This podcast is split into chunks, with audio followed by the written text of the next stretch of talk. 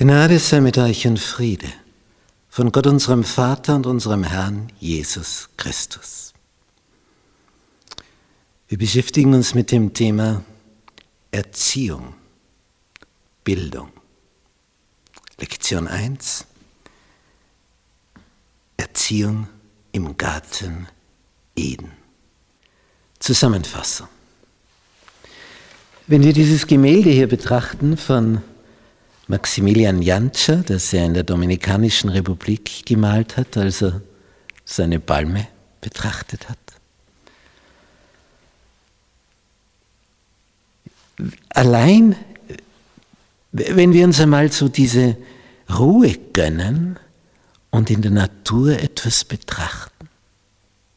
Ich erinnere mich noch, als Junge, wir hatten einen Garten und ich lieg so im Gras du so im Gras liegst, auf dem Bauch und so die Halme, die einzelnen beobachtest, merkst du auf einmal, ja, da gibt es ja Lebewesen.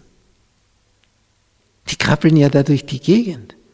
Dort ist eine Spinne, da ist ein anderes Insekt, da krabbelt ein Käfer. Und ich war ganz neugierig, wovon leben die denn wohl alle da auf dieser Wiese?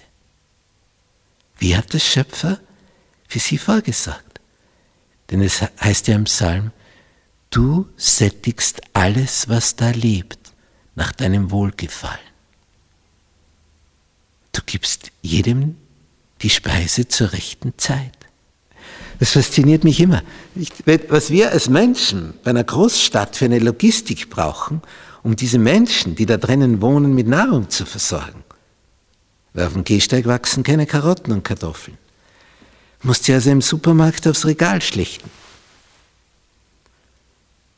Was das für eine Logistik braucht. Und in der Schöpfung, in der Natur, all die Lebewesen, wo ist der Supermarkt für die Vögel? Wo ist der Supermarkt für dieses Insekt, für jenes, für die Säugetiere, für die Fische? Alles vorbereitet, alles da.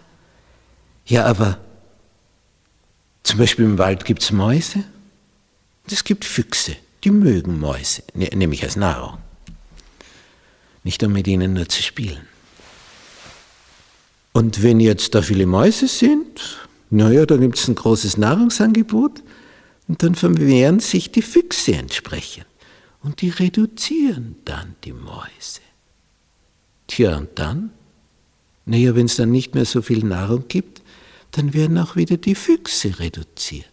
Dann gibt es wieder mehr Mäuse. Ja, dann gibt es auch wieder mehr Füchse. Und so regelt sich das immer hin und her. Gibt es Pendel hin und her. Es ist immer ein Nahrungsangebot in der Natur. Es gibt allein so viele Insekten, dass wir noch gar nicht alle bis heute erforscht haben. Die sterben schon vorher aus, bevor wir sie alle erforschen. So eine Fülle hat Gott geschaffen. Und für jedes Tierlein gibt es eine Nische, Nahrungsnische. Ich habe eine Zeit lang in England studiert, ein Jahr lang, und so an freien Wochenenden sind wir als Familie dort und dahin, haben uns was angeschaut, waren auch im London Zoo im Zoo von London. Und was sehen wir dort? Koala-Bären, die es normalerweise nur in Australien gibt. Und wir betrachten die so und da steht so ein Zoowert daneben. Dann haben wir uns eben in englischer Sprache da ein wenig ausgetauscht. Und ich frage ihn, wie, wie waren da die Anfänge mit den Koalabären? Wie, wie haben sich die hier etabliert in England und so im Zoo? Und er sagte, wissen Sie, das war so.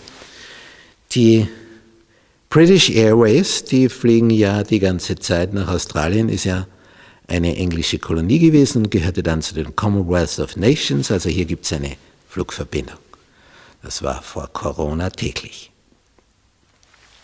Tja, und dann dachte man sich, na, dann holen wir uns so einen Koalabären und wahrscheinlich weiß man ja, die fressen Eukalyptusblätter. Gut, nehmen wir auch mit, geben wir ihnen. Was erleben wir? Nahrungsverweigerung. Naja, taugt Ihnen wahrscheinlich doch nicht in England das Klima oder der Flug und so. Man holt wieder Eukalyptusblätter. Nichts. Es sterben ihnen die Koalabären. Die fressen nicht. Sie holen Experten und dann werden sie aufgeklärt. Ja, Freunde, wisst ihr denn nicht?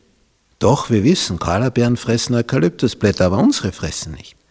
Dann sagt der Experte, es gibt 21 Arten von Eukalyptus. Und die Koalabären ernähren sich nur von drei Arten. Ihr müsst die richtigen Arten mitbringen.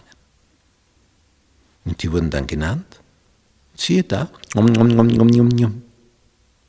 So, so genau ist das in der Natur. Frisst sonst nichts. Und wenn er stirbt, brauchst Wissen. Gott ist Schöpfer, so gewaltig groß. Oh Gott, wie groß bist du?